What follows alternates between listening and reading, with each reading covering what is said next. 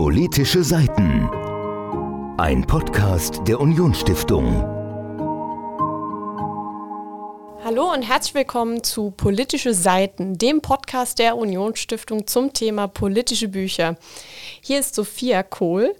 Mir gegenüber sitzt leider heute nicht Tim Edeling. Dafür durfte ich allerdings mit Reinhold Joost, Minister für Inneres Bauen und Sport im Saarland sprechen über Bücher, die ihn in seiner politischen und auch persönlichen Lebenswirklichkeit geprägt haben und die ihn noch heute begleiten, sowohl gedanklich als auch heute wortwörtlich, denn er hat die Bücher mitgebracht. Hört gerne rein.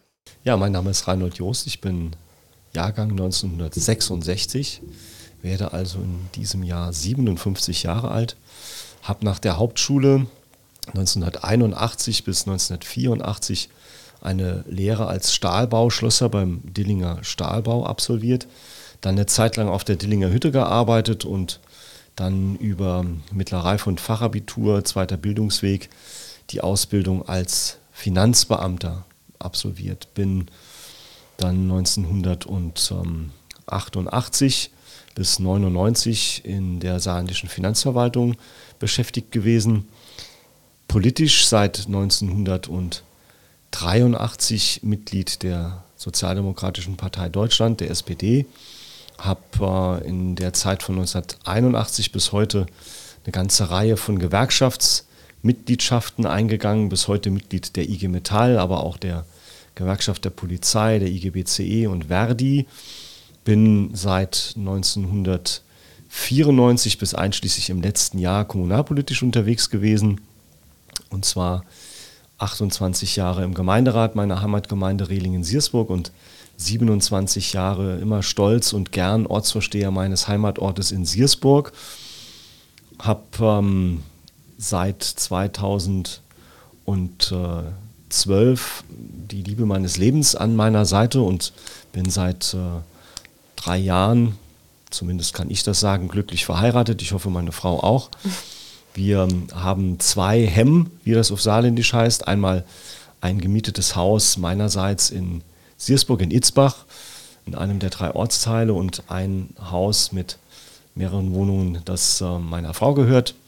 Wir haben in Oberwürzbach wie in Siersburg sehr viele Freunde, die es uns auch erleichtern in dem stressigen Alltag als Politiker den ich seit 1999 als meinen Beruf angeben darf, weil ich dann Mitglied des Saarländischen Landtags wurde, kurzzeitig auch Bundestagsabgeordneter war und seit 2014 durchgehend Mitglied in der Landesregierung bin. Zuerst als Minister für Umwelt und Verbraucherschutz oder wie der Saarländische Rundfunk immer sagt, Bienchen und Blümchen, Liona Hunsersch und Heichnis und äh, war dann auch für Verbraucherschutz und auch eine Zeit lang für Justiz zuständig und seit äh, April letzten Jahres bin ich Minister für Inneres Bauen und Sport, habe äh, in dem Zusammenhang viele neue Themen, viele tolle Menschen kennenlernen dürfen, habe ein Ministerium übernommen von meinem, ich sage das immer noch, Kumpel Klaus Bullion, mit dem mhm. ich über Jahre hinweg in der Landesregierung sehr, sehr gut zusammengearbeitet habe.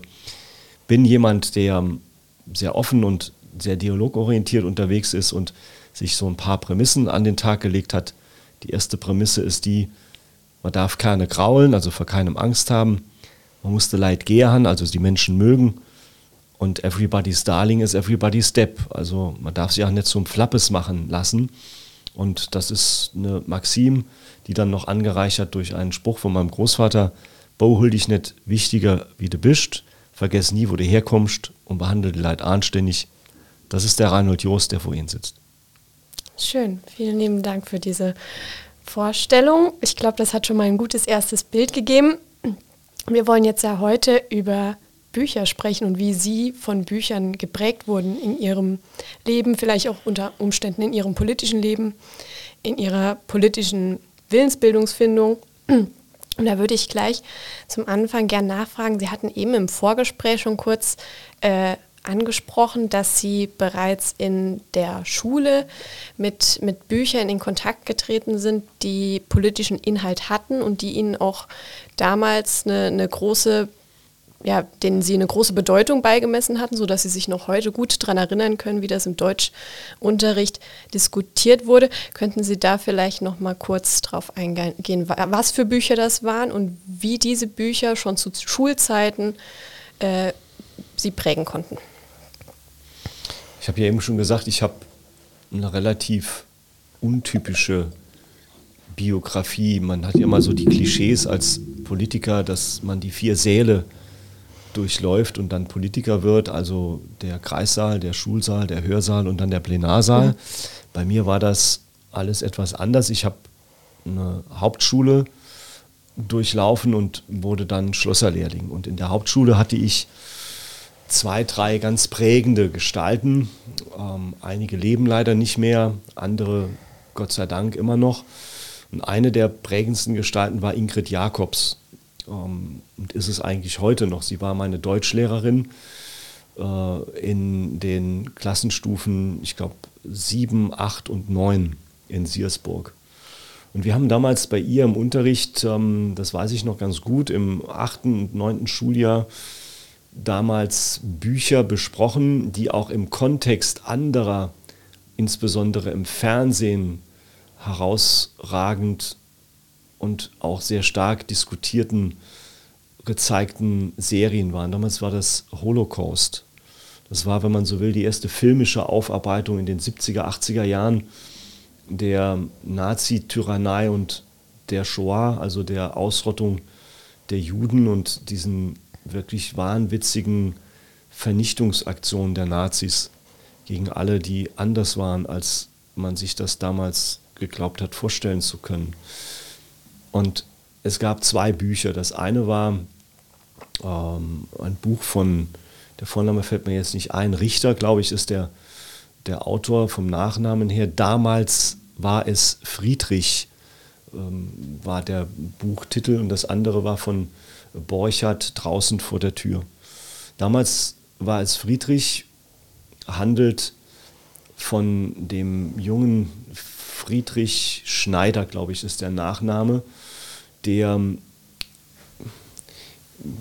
in der Nazi-Zeit geboren und aufgewachsen ist und dann ähm, erlebt hat in seiner jungen, eigentlich unbeschwerten Kindheit, wie sich die Stimmung im Land geändert hat. Und er hatte einen besten Freund, auch daran erinnere ich mich noch in dem Buch, der das eigentlich, was dort passiert ist, gar nicht wahrhaben wollte und er auch nicht nachvollziehen konnte, einerseits, warum er sich ähm, mit Blick auf seinen Freund Friedrich, der zwar Jude war, aber sein bester Freund, anders verhalten sollte als vorher.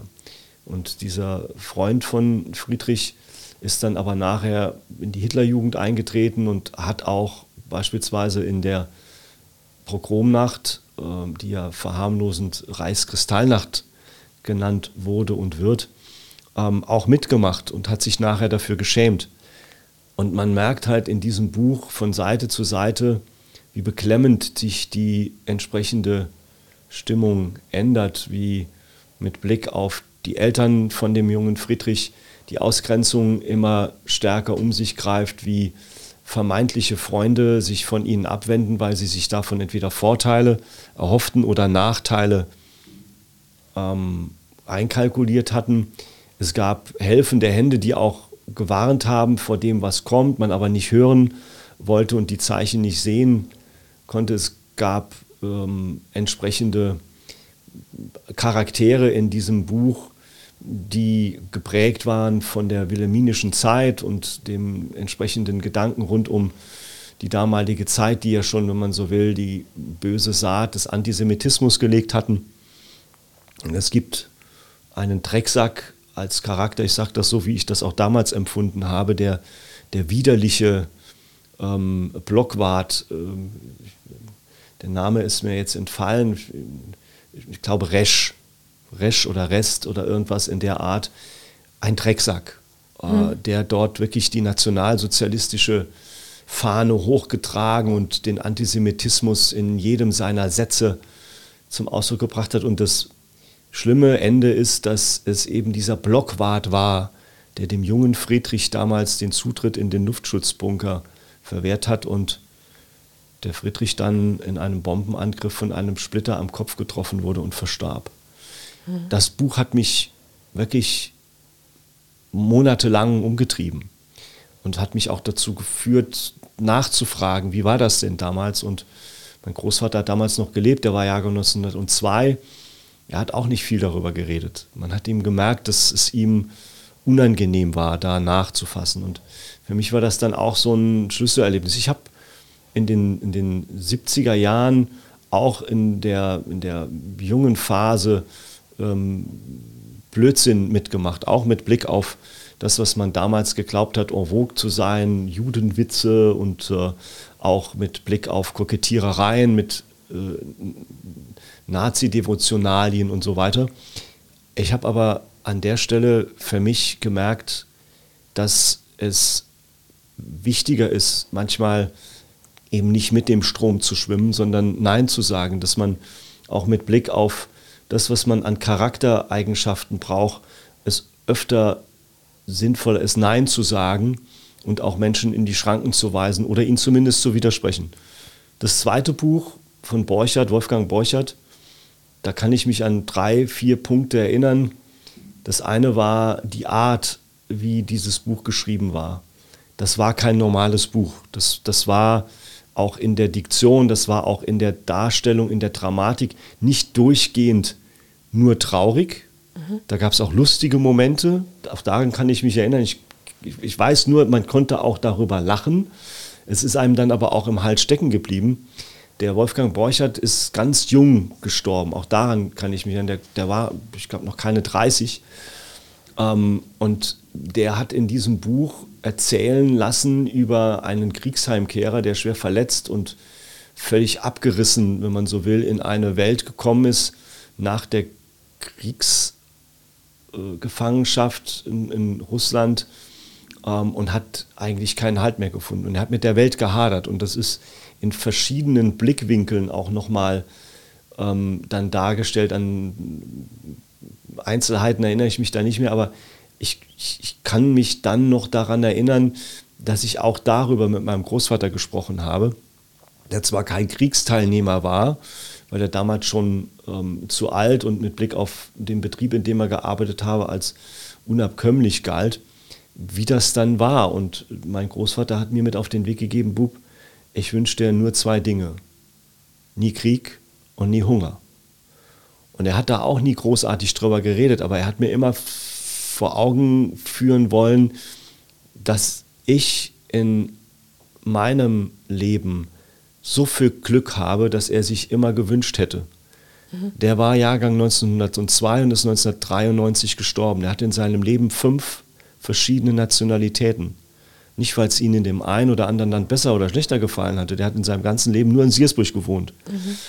Das war das Ergebnis von Krieg, Not, Elend, Vertreibung, diesem ganzen Rotz der deutsch-französischen Erbfeindschaft, die man versucht hat, den Menschen einzureden. Und deswegen war das für mich auch ein zusätzliches Aha-Erlebnis, mich mit dieser Vergangenheit auseinanderzusetzen, die richtigen Lehren zu ziehen und vor allen Dingen auch wenn ich keine Schuld habe, Verantwortung übernehmen muss. Mhm. Und das ist das, was ich auch in der heutigen Zeit immer versuche, jungen Leuten zu erklären. Ihr seid nicht schuldig für das, was eure Großväter oder Urgroßväter begangen haben im deutschen Namen. Aber ihr müsst euch mit der Vergangenheit auseinandersetzen, damit ihr sie nicht mehr wiederholt. Und ihr tragt deswegen die Verantwortung. Mhm. Ein ein Buch, das, das ähm, mir da gerade in den Sinn gekommen ist, wiederum bei mir Schullektüre gewesen, äh, war wie dem, der aus der Reihe Tanz von Ludwig Harig, der sich ja auch mit der, der gerade mit der Schuldproblematik, ähm, Mitläuferproblematik in, im Nationalsozialismus und insbesondere in der Hitlerjugend auseinandersetzt in seinem Buch. Und da ja eine, eine ganze Familiengeschichte daraus spinnt und man, man, man folgt diesen real früher existierenden Charakteren, es ist ja autobiografisch geprägt. Und äh, das war so die, die erste Auseinandersetzung bei mir in der Schule eigentlich mit diesem, diesem großen ähm, Thema, ja, wie, inwiefern hat man da noch irgendwo Schuld? Ähm, trägt sich das auch in weitere Generationen rüber, wie Sie gerade gesagt haben, ähm, Verantwortung, die man da schon noch übernehmen könnte. Und äh, gerade solche Sachen wurden dann in der Schule diskutiert. Und ähm, deswegen das, das, ähm, trägt sich glücklicherweise immer noch bis heute in der Schule fort, dass sich mit diesen Themen auseinandergesetzt wird. Mittlerweile allerdings mit einem anderen Buch und nicht mehr mit damals war es Friedrich. Gut. Ähm, jetzt haben Sie hier vor sich noch vier ganz andere Bücher liegen, die äh, nichts mit den beiden Büchern zu tun haben, äh, von denen wir gerade gesprochen haben. Ähm, könnten Sie mir vielleicht gerade eines mal einmal rausgreifen und sagen, worum, also jetzt gerade einmal aus der, aus der Lameng sozusagen heraus, welche, inwiefern ist, ist gerade dieses eine, ich sehe gerade ein relativ schlankes, dünnes Buch in Ihrer Hand, dieses eine Buch in Ihrem Leben, in Ihrem politischen Leben prägend für Sie gewesen? Also das ist eines der neuesten Bücher, die ich habe erwerben können. Und zwar von einem Freund, Jürgen Backe, den ich kenne und schätzen gelernt habe. Und er hat ein Buch geschrieben zur Erinnerung an seine Eltern, denen leider nur sieben gemeinsame Jahre geschenkt waren. Und das Buch heißt Mein Liebchen, wie vermisse ich dich? Und er beschreibt darin, dass er nach dem Tod seiner Mutter in einer Haushaltsauflösung in einem Schrank in der hintersten Ecke eine Weinkiste gefunden hat mit über 130 Briefe, die sein Vater, den er eigentlich nicht richtig hat kennenlernen dürfen, weil er knapp zwei Jahre nach seiner Geburt ganz plötzlich verstorben ist an Kriegsfolgen, an seine Mutter geschrieben hat aus dem Krieg heraus. Und was mich dabei einerweise fasziniert, aber auch gleichzeitig schockiert. Ich habe es eben an der anderen Stelle gesagt, am Beispiel meines Großvaters, der mir immer gesagt hat, was ich für ein großes Glück habe, in dieser Zeit leben zu dürfen. Wenn man sieht, mit was für einer Liebe, mit was für einer Hingabe zwei Menschen sich durch den Krieg hinweg und danach auch noch in der Kriegsgefangenschaft nur per Brief versucht haben, einen Sinn im Leben zu finden und zu suchen und ihn auch zu behalten, dann wird einem nochmal deutlich, was man für ein Glück hat, dass wir so etwas nie erleben durften, mussten. Ähm, wenn man diese Zeilen liest, wenn man das Verlangen nacheinander, sie waren damals noch nicht verheiratet, die war äh, 17 und äh, ich glaube 21 Jahre alt, ähm, wenn man dann den Kontext dabei sich vor Augen führt, die strahlenden Gesichter beim ersten Treffen und wie sich das angebandelt hat und am Ende, wenn dann der Vater Walter aus dem Kriegsgefangenenlager zurückkommt und die sich dann verloben und dann heiraten und er dann zwei Jahre nachdem der Sohn geboren wurde, ganz plötzlich auf dem Fußballplatz verstirbt an den Folgen einer ehemaligen Kriegsverletzung und dann wird einem nochmal klar, was mein Opa mir da mit auf den Weg gegeben hat. Es ist ein berührendes Buch, ja, es ist, es ist nicht, nicht dick, es hat gerade mal 100 Seiten, mhm. aber es ist von so viel Liebe, Hoffnung, Zusammenhalt, aber auch Verlangen und Trauer auch mit Hadern verbunden, wo in den Briefen an seine liebe Ida, wie er immer schreibt, ähm, in den jeweiligen Kriegsmomenten voller Angst kommt er nochmal zurück. Hat diese Liebe überhaupt eine Chance? Hat mich sehr berührt. Und wie gesagt, ich kenne Jürgen Backe persönlich und schätze ihn, mag ihn. Ähm, und ähm, tolles Buch. Also ich muss ehrlich sagen, wer das mal gesehen und gelesen hat, der kriegt das relativ schnell verinnerlicht, mhm. was der Sinn des Lebens sein kann. und macht mir auch deutlich in meinem Leben, ich stehe dazu, ich habe ein äußerst privilegiertes Leben, darf Dinge erleben und Entscheidungen mittreffen und auf den Weg bringen, die vielen anderen verwehrt sind. Aber ich mache mir auch anhand solcher Lektüre immer wieder deutlich, dass es auch Wichtigeres gibt. Mhm. Ähm, und dass es auch Dinge geben muss, die über allem stehen. Und das ist bei mir meine Frau, das ist meine Familie, das ist das, was ich äh, ja, schätzen und lieben gelernt habe. Das ist sehr schön. Also schlankes Buch, aber großer, großer Lebensinhalt auch mit drin. Ähm, wundervoll. Ähm, und hat, äh, das hat sie ja jetzt eher im, ich sag mal, privaten Bereich geprägt, nochmal sich vor Augen zu führen, mh, hm, was, ist, was ist mir wichtig, ähm, was bleibt im Leben im Endeffekt. Ähm, gibt es denn vielleicht auch ein Buch, dass sie dann um, abseits von diesem eher privaten Bereich, im, also wirklich zu, zu 100 Prozent, wo sie sagen würden, das hier, das hat mich politisch geprägt, vielleicht haben sie sich deswegen im Endeffekt sogar für die SPD entschieden. Gibt es ein Buch, wo sie sagen würden, das hat mich so tief geprägt, dass ich das bis heute noch in meiner politischen Arbeit täglich spüre? Da gibt es eine Reihe von Büchern, die mich politisiert haben. Ähm, Eugen Kogon, der SS-Staat beispielsweise. Ähm, es sind äh, historische Kontexte. Barbara Tuchmann, die Torheit der Regierenden mhm. als Beispiel, ähm, wo dann auch die Politik hinterfragt wird. Natürlich retrospektiv, wie das so schön heißt, also zurückblickend ist das so. Ähm, die Barbara Tuchmann hat in ihrem Buch verschiedene große Kriege der Zeitgeschichte hinterfragt und versucht zu analysieren, was ist dort schiefgelaufen, was hätte man anders machen können. Ähm, wir haben jetzt im kommenden Jahr äh, das 110. Jahresgedenken an den Ausbruch des Ersten Weltkriegs, die, die Urkatastrophe des 20. Jahrhunderts, wie es so schön heißt, gab dort auch Aufsätze und Schriften, die ich lesen konnte. Ich habe mich immer schon so ein Stück weit für das Thema Geschichte und mhm. ähm, auch das Thema Zeitgeschichte interessiert. Da ist nicht ein Buch, das sind viele.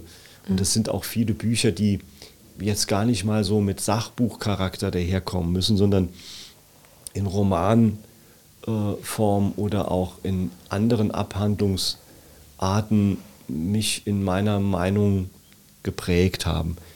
Und zur Sozialisierung hat, denke ich, auch mit am meisten beigetragen, neben dem Thema Bücher, meine Schlosserlehre. Mhm.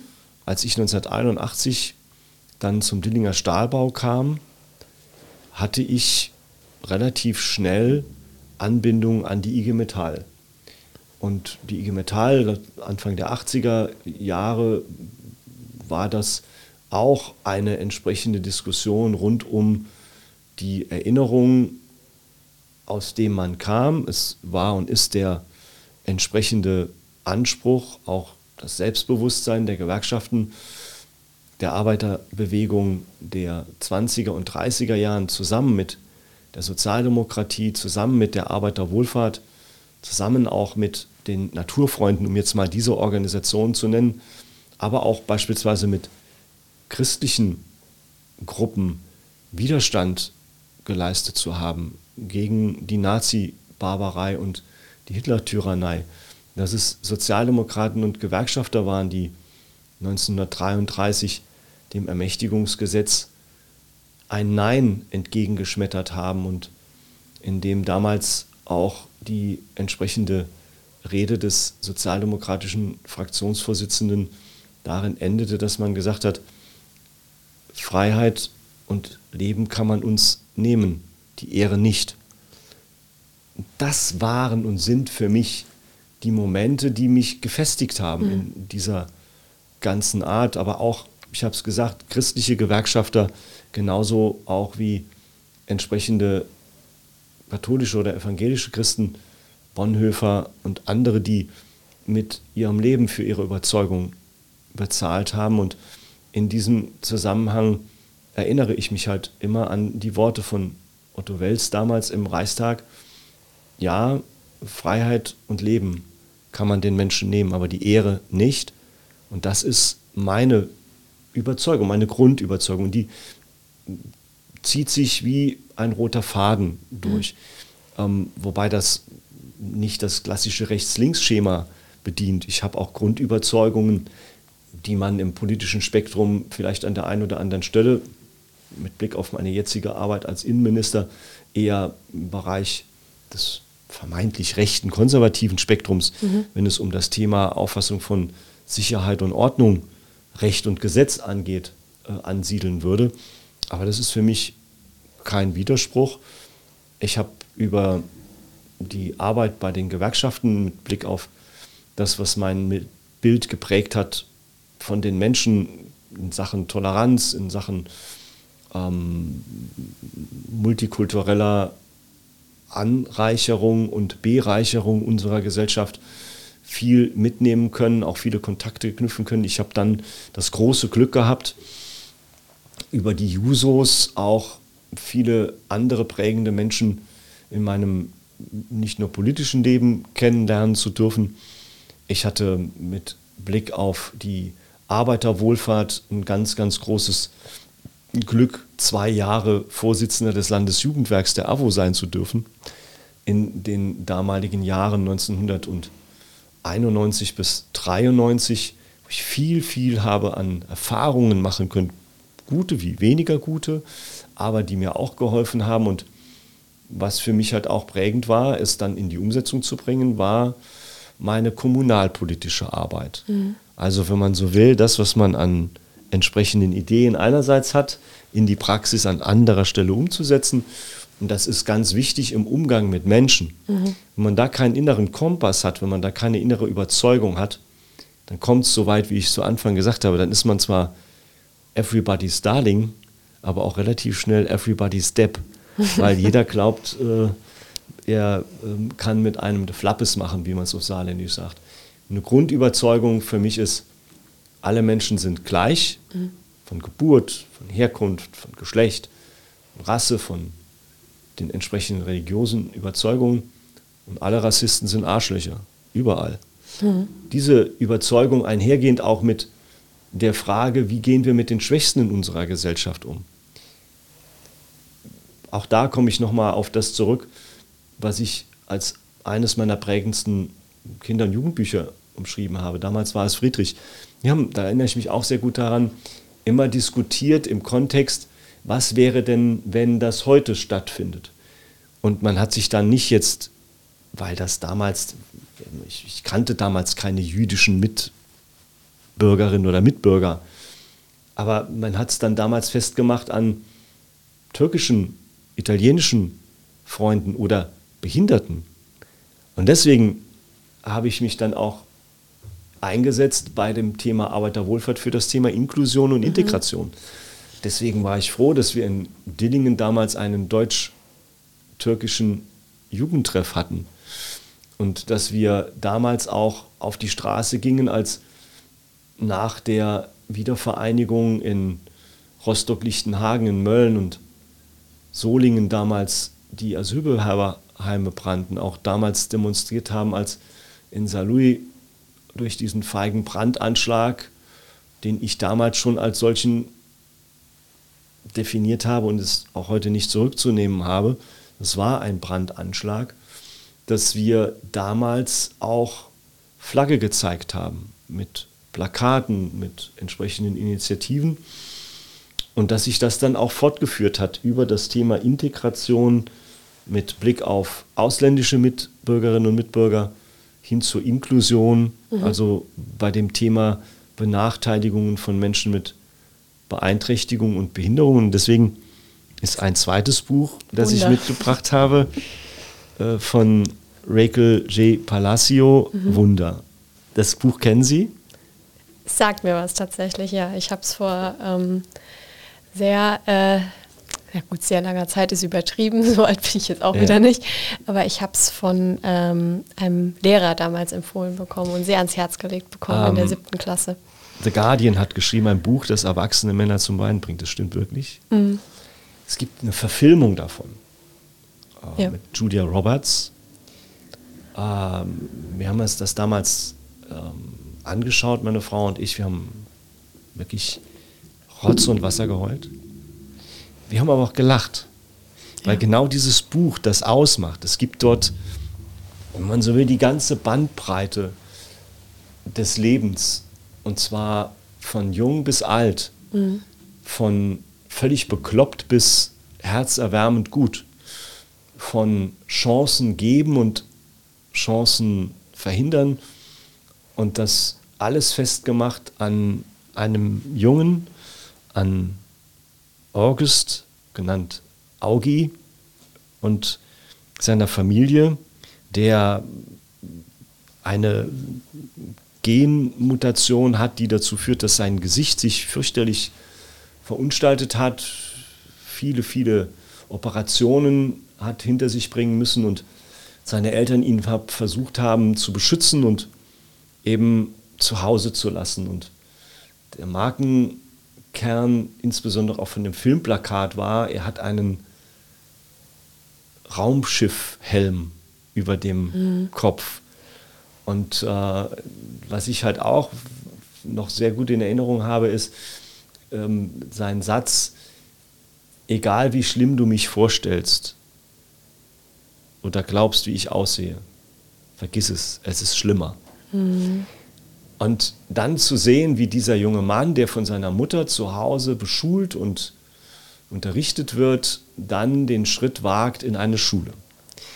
Dann selber völlig verunsichert ist und nicht weiß, was ihn dort erwartet und umgekehrt natürlich auch die Schülerinnen und Schüler, seine Klassenkameradinnen und Klassenkameraden, das ist das wirklich brutale Leben. Mhm. Äh, seine Schwester, die sich aufopferungsvoll um ihn kümmert und eigene Geschichten hinten anstellt, ähm, die Erfahrungen in der Schule mit Blick auf vermeintliche, aber auch echte Freundinnen und Freunde, Irrungen und Wirrungen, sein bester Kumpel ihn dann an Halloween verrät, indem er in einer vermeintlich unbeobachteten Situation sich dem Druck anderer in der Diskussion beugt und quasi auch ein schlimmes Urteil über Orgi fällt. Der Versuch dann seines Widersachers in der Schule, er hat einen wirklich einen üblen, verzogenen, schwerreichen, auch hier Drecksack in der Klasse, der ihm versucht, die Hölle heiß zu machen und dann auch nachher seine Eltern mit instrumentalisiert und die versuchen, den Jungen von der Schule verweisen zu lassen. Ganz, ganz harter Stoff, der einen wirklich manchmal die Kehle zuschnürt, mhm. weil es halt tatsächlich auch in der Schule so brutal sein kann, weil Kinder, weil Menschen so sein können, aber dann auch zu sehen, wie sich das Leben auch darstellen kann, indem sich dann halt Menschen zu ihm bekennen, solidarisieren, mit ihm zusammen dann auch nachher auf Klassenfahrt gehen und dann auch mit Blick auf seine Schwester sich dann alles das ein oder andere Mal auch zu seinen Gunsten entsprechend endet. Ein tolles Buch. Mhm. Nochmal, wer bei sowas zumindest nicht ein, zweimal schluckt, dem ist echt nicht mehr zu helfen. Da sind wirklich dann alle Gefühlsebenen das brachliegend. Ist das ist wahr. Und das ist für mich so das Buch, das dann dazu geführt hat, dass ich mich noch stärker auch zugunsten der Schwächsten in unserer Gesellschaft einbringe. Ich bin seit über 20 Jahren Vorsitzender der Behindertensportgruppe in meinem Ort. Habe da nie viel Aufhebens gemacht, weil ich das für zielführend empfunden habe, Menschen zu helfen, denen es so schon nicht so mhm. gut geht. Bei der Arbeiterwohlfahrt immer wieder versucht, auch Hilfestellung zu geben. Wir haben, meine Frau hat äh, in ihrem Freundeskreis, die beste Freundin erzieht einen schwerstpflegebedürftigen, mittlerweile 25-Jährigen und die ziehen jetzt im Laufe dieses Jahres zu uns ins Haus und äh, kriegen dort, ähm, wenn man so will, Heimstatt. Äh, und wir freuen uns darauf. Wir haben einen äh, sehr, sehr jungen Freund, der Nikolas, der hat Down-Syndrom. Ähm, die gehören alle zu uns. Und das ist die Lehre auch aus diesem Buch. Ich, ich kann auf den Tod nicht ausstehen, wenn es Leute gibt, die Menschen schlechter behandeln, nur weil sie anders sind. Mhm. Und da bin ich dann auch manchmal etwas rabiat. Verbal zumindest. Gut, aber das darf man manchmal. Manchmal darf man äh, da auch dazwischen gehen. Oder sollte man vielleicht sogar. Das zeigt ja gerade dieses Buch hier. Also ich habe es ja auch gelesen. Und, und gerade die Momente, in denen Solidarisierung mit Odi stattfindet, gerade das sind ähm, eigentlich fast schon die berührendsten Momente, weil sie ja. einen glücklich machen genau. beim Lesen. Und man sich dann auch hinterfragt, wie würde man denn selber reagieren? Stimmt. Ähm, wie ist denn die Reaktion auch im Alltag? Ähm, geht man dann vorbei, wenn man sieht, dort steht jemand vor einer Tür, die mit einer Treppenstufe versehen ist und kommt mit dem Rollstuhl oder mit der Gehhilfe nicht hinein? Oder fragt man, kann ich Ihnen helfen? Mehr als Nein sagen kann nicht passieren. Oder wenn man sieht, dass dort Leute schlecht behandelt werden, einfach so zu tun, als geht es mich nicht an oder sich dann auch mal solidarisierend nebendran stellen und sagen, passen Sie mal auf, so geht das nicht. Ähm, Nochmal, ich weiß, dass ich da in einer privilegierten Situation bin. Es gehört auch da an der einen oder anderen Stelle viel Mut dazu. Aber man sollte sich immer umgekehrt in die Rolle versetzen, wie würde man denn selber empfinden, wenn man in so einer Situation ist. Mhm. Von daher, tolles Buch, hat mich mehrfach angerührt und ähm, wie gesagt, ich stehe dazu, ich habe Rotz und Wasser geheult, als wir den Film gesehen haben. Ich habe auch beim Lesen Rotz und Wasser geheult. ja, beim Film, den habe ich noch nicht gesehen. Da habe ich bisher nur das Filmplakat tatsächlich im Kopf. Mit Julia Roberts, allein schon deswegen. Ja gut, das wäre natürlich, das wäre eigentlich ein Grund, äh, den Film mal zu schauen. Genau. Ähm, dann haben wir hier noch zwei weitere Bücher. Mhm. Ja, das eine ist auch nochmal was Historisches. Das ist etwas, was mit dem Thema des Saarlandes zu tun hat, die Entwicklung. Und zwar ist es ein Buch, das mit Blick auf die Biografien von 45 Abgeordneten der saarländischen Landtage mhm. der Nachkriegszeit, die in der Zeit des Nationalsozialismus verfolgt worden sind. Ähm, ganz tolles Buch, wenn man in der Politik unterwegs ist, ähm, weil man die Charaktere der Menschen kennenlernt, die nach dem Krieg unser Land aufgebaut haben. Und zwar allesamt Männer, die und Frauen in der Zeit eigentlich Grund genug gehabt hätten zu sagen, wir wollen mit diesem Staat nichts mehr zu tun haben, der uns verfolgt, geknechtet und gequält hat und trotzdem gesagt haben, nein, wir bekennen uns dazu, wir wollen ein anderes Saarland, wir wollen ein anderes Deutschland. Und ähm, da sind ganz unglaubliche Geschichten und Charaktere abzulesen. Natürlich äh, Joho, Johannes Hoffmann, genauso wie Richard Kirn und andere. Wir haben in den zurückliegenden Jahren, ich bin ja jetzt seit 1999 ähm, Mitglied im Saarländischen Landtag, seit dieser Zeit öfter uns unserer Vergangenheit gestellt. Und ich bin da auch allen Landtagspräsidenten in der Zeit dankbar, von Hans Ley angefangen über ähm, Stefan Toscani oder auch jetzt Heike Becker, die allesamt ein Interesse daran hatten, nämlich die Aufarbeitung unserer Heimatgeschichte nicht nur anderen zu überlassen in der Deutung, wie sie bisher schon waren, sondern auch die dunklen Ecken mhm. ähm, aufgearbeitet haben. Und wenn man dann sieht, dass zum Beispiel im Hinblick auf die entsprechende Prägung der ersten ähm, Zusammensetzung von 1947 bis 52 und von 1952 bis 55, also die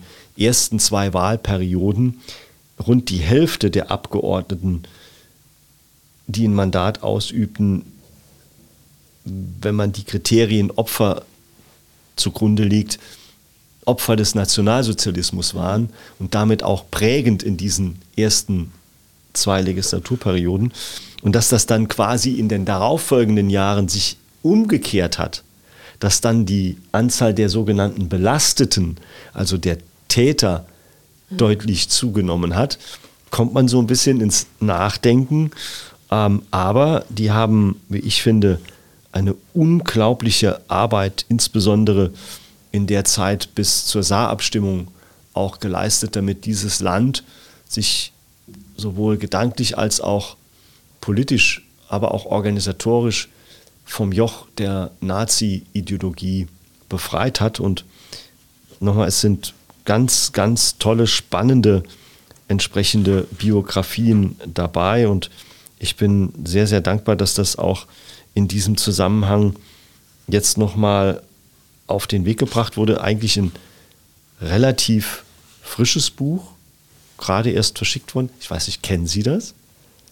Ich lasse es Ihnen nicht, gerne da. Nicht. Ich äh, ähm, würde es aber gerne mal lesen. Ja. Und wie gesagt, ist die ganze Bandbreite drin, Sozialdemokraten, wobei das ja damals die Sozialdemokratische Partei Saar war, mhm. genauso mhm. wie die CVP. Ähm, Namen, die mir noch bekannt und bewusst waren und sind, die ich auch teilweise in späteren Zusammenhängen habe kennenlernen dürfen. Norbert Engel beispielsweise, äh, eine legendäre Figur, der bis in die 90er und 2000er Jahre äh, dann auch in der SPD äh, seine Spuren hinterlassen hat, ähm, der 2009 in Neunkirchen verstorben ist und in der SPD-Fraktion damals bis in die Jahre 1961, glaube ich, nee, sogar später noch, bis in die 75er, in die 75er Jahre, aktiver, toller Mensch. Mhm. Und wenn man dann die auch hat kennenlernen dürfen, ja, hat man einen ganz besonderen Bezug dazu. Wundervoll. Und das Letzte, das ist von einem Freund von mir, Aha. der mit mir auch lange Zeit in meiner Gemeinde äh, Ortsvorsteher immer noch ist, der Michael Engel. Mhm. Toller Typ, äh, war jetzt vor kurzem auf seinem 50. Geburtstag, wohnt in Oberesch ähm, und äh, viele kennen ihn wahrscheinlich aus einer anderen, im wahrsten Sinne des Wortes, Rolle. Er ist der Frontmann der Barmherzigen Plateausohlen, Michael Plateau. Äh, eine Schlagerkultband aus dem Saarland, ähm, die schon international für Furore gesorgt haben. Und Michael und ich, wir kennen uns schon seit Mitte der 90er. Mhm. Und wir sind ein Stück des Weges in der Kommunalpolitik zusammengegangen. Und das ist jetzt ein schönes Sprachbild, weil es ist ein Buch über seine Begegnungen auf dem Jakobsweg. Ähm, siempre positivo, nunca negativo. Also immer positiv, niemals negativ. Ein Buch voller Witz, voller Freundschaft, die auf diesem Weg, die er am Anfang voller Unbehagen und nicht wissen, auf was er sich dort eingelassen hat, erleben und auch festigen kann, wo er heute noch Kontakt hat, obwohl dieser Weg, den er gegangen ist, jetzt schon einige Jahre her ist. Äh, er hat auch immer wieder Bezug zu seiner Familie, zu seiner Frau und zu seinen Kindern. Und es ist wirklich ein wunderbares Buch, das nicht nur die Gegend beschreibt, in der er unterwegs ist, das nicht nur von tollen Menschen äh, handelt, die er dort kennenlernt, sondern das in jeder seiner entsprechenden Wege mit einem Lied und einem Liedtext unterlegt ist. Over the Rainbow, low, leichtes Gepäck, No Rain, You Will Never Walk Alone. Also ganz toll. Jedes Kapitel mit einem eigenen Liedtext, in dem dann auch die entsprechenden Bezüge hergestellt werden, als zum Beispiel Always Look on the Bright Side of Life, kennt jeder von Das Leben des Brian, dass er dann in einer Passage, wo er am 12. September unterwegs war von Pamplona nach Puente la Reina, 24 Kilometer, das jedes dieser entsprechenden Etappen mit einem eigenen Liedtext unterlegt ist. Und das kommt halt daher, weil er ein Sänger ist, ein Entertainer, wirklich toller Typ, ganz tolle Bilder drin und ähm, das Schöne daran ist, meine Frau ist den Jakobsweg auch schon mal gegangen und die hat beim Lesen dann gesagt, da war ich schon mal, genau das kenne ich. So ist es, genau so ist es. Also es ist ein, ein tolles Buch. Ähm, ich habe äh, damals äh, das Buch gelesen, das, letztes Jahr ähm, in, in einem Urlaub. Ich konnte das Buch nicht aus der Hand legen. Ich musste es durchlesen, in einer Rutsch. Und ich habe dann anschließend ähm, dem Michael eine lange, lange SMS geschrieben und mich dafür bedankt, dass er meinen Urlaub mit diesem Buch und weit darüber hinaus so bereichert hat, so oft gelacht, so oft aber auch nachdenklich geworden. Eigentlich ein Glücksfall. Nicht nur als Mensch, sondern auch als Buch. Sehr schön. Vielen lieben Dank für die äh, ganzen Buchempfehlungen, die da jetzt auch nochmal durchgekommen sind. Äh, ich glaube, das Buch mit den Landtagsabgeordneten werde ich mir auch mal zu Gemüte führen. Ähm, und jetzt vielleicht am, als Sch Schluss noch eine kleine Buchfrage, die mit etwas aktuellerem Bezug. Sie sind ja jetzt Minister. Ich nehme an, die Zeit zum Lesen ist dann leider sehr kurz bemessen, aber gibt es eventuell ein Buch, das Sie gerade aktuell lesen? Also ich lese sehr, sehr viel, aber keine Bücher. Es sind in der Regel Vermerke, Akten und sonstiges. Ähm, ich habe äh, angefangen, ein, ein Buch zu lesen. Ich weiß noch nicht mal mal der, der Autor. Es ist ein Krimi. Ähm, meine Frau hat mir den empfohlen. Und zwar äh, Kommissario irgendwo in, in Frankreich spielend. Mhm. Ich habe den Namen schon vergessen. Es ist auch jetzt schon 14 Tage, drei Wochen her, wo ich das Buch das letzte Mal in der Hand hatte. Es ist witzig. Es hat auch Bezüge zum Thema ähm, Rechtsextremismus, Antisemitismus, weil es auch in dem Milieu der Front National spielt. Mhm. Äh, es hat aber auch was ganz Witziges, was mich immer interessiert, neben Historie und ähm, dem Thema Geschichte, bin ich ein begeisterter Griller und will jetzt nicht sagen Koch, dafür ist es vielleicht noch nicht ganz so weit, aber ich koche sehr gern. Ähm, und ähm, bin auch einem guten Tropfen Wein nicht abgeneigt. Und in dem Buch geht es auch immer um gutes Essen und Trinken. Und das macht es natürlich dann umso besonderer. Ähm, das Buch lese ich äh, hoffentlich irgendwann mal wieder in den nächsten Tagen, wenn ich mal wieder tatsächlich ein bisschen Zeit habe. Und ansonsten ähm, lasse ich mich immer gerne inspirieren und von Leuten auch auf bestimmte Bücher oder entsprechende Literatur hinweisen. Aber es ist in der Tat so, mir fehlt die Zeit. Und ähm, wenn ich dann mal im Auto unterwegs bin und hätte Zeit zum Lesen, dann sind es, wie eben schon gesagt, eher Akten und Vermerke. Aber auch das hilft ja manchmal im täglichen. Ähm, ich habe äh, früher regelmäßig sehr viel mehr lesen können. Mhm. Und äh, auch auf Anraten meines Pressesprechers habe ich jetzt nicht die Klassiker mitgebracht, äh, die dann jeder so mitbringt. Also der Herr der Ringe, ich habe es zehnmal gelesen und bestimmt 25 Mal im Kino und auf DVD gesehen. Äh, ich liebe die ähm, Eberhofer-Krimis von Rita Falk. Äh, früher habe ich die auch verschlungen. Heute gucke ich dann in der Regel die entsprechenden äh, DVDs und ähm, worauf ich mich freue, als Film wohlgemerkt, ich bin noch nicht dazu gekommen, ist die, die Verfilmung von Dykes und seinem Leben ähm, Willkommen in Siegheil Niederkirchen. Äh, völlig schräger Film, völlig bekloppt. Äh, ein Zeichentrickfilm, der das Österreich der Nachkriegsjahre aus Sicht von dem dicken Dykes äh, ein Karikaturist und äh, Grandler äh, von österreichischer Politik vor dem Herrn, der auch vor ein paar Jahren verstorben ist, ähm, zeigt, ähm, da freue ich mich jetzt schon wie Bolle. Sehr schön. Dann äh, hoffe ich doch, dass Sie Zeit finden, diesen äh, genialen Film noch schauen zu können. Und äh, ja, ich danke Ihnen recht herzlich fürs Interview und für dieses kleine Buchgespräch. Und ich nehme, wie gesagt, selbst persönlich auch Leseempfehlungen davon mit. Vielen Dank. Ich danke Ihnen und wünsche Ihnen und der Unionsstiftung, aber auch denen, die Sie in Anspruch nehmen, weiterhin alles Gute und freue mich auf die nächsten Begegnungen. Dankeschön. Danke auch.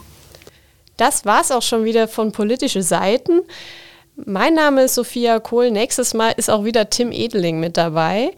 Ich wünsche Ihnen noch einen wunderschönen Tag und wenn Sie Buchempfehlungen an mich haben, neben dem neuen Buch, das ich jetzt bald lesen werde, in der NS-Zeit verfolgte Abgeordnete des Saarländischen Landtags, herausgegeben von Mike Tendler, dann lassen Sie mich das gerne wissen unter podcast.unionstiftung.de. Unionsstiftung bitte nur mit einem S in der Mitte. Einen schönen Tag noch. Das war Politische Seiten, ein Podcast der Unionsstiftung. Mehr Informationen im Netz unionsstiftung.de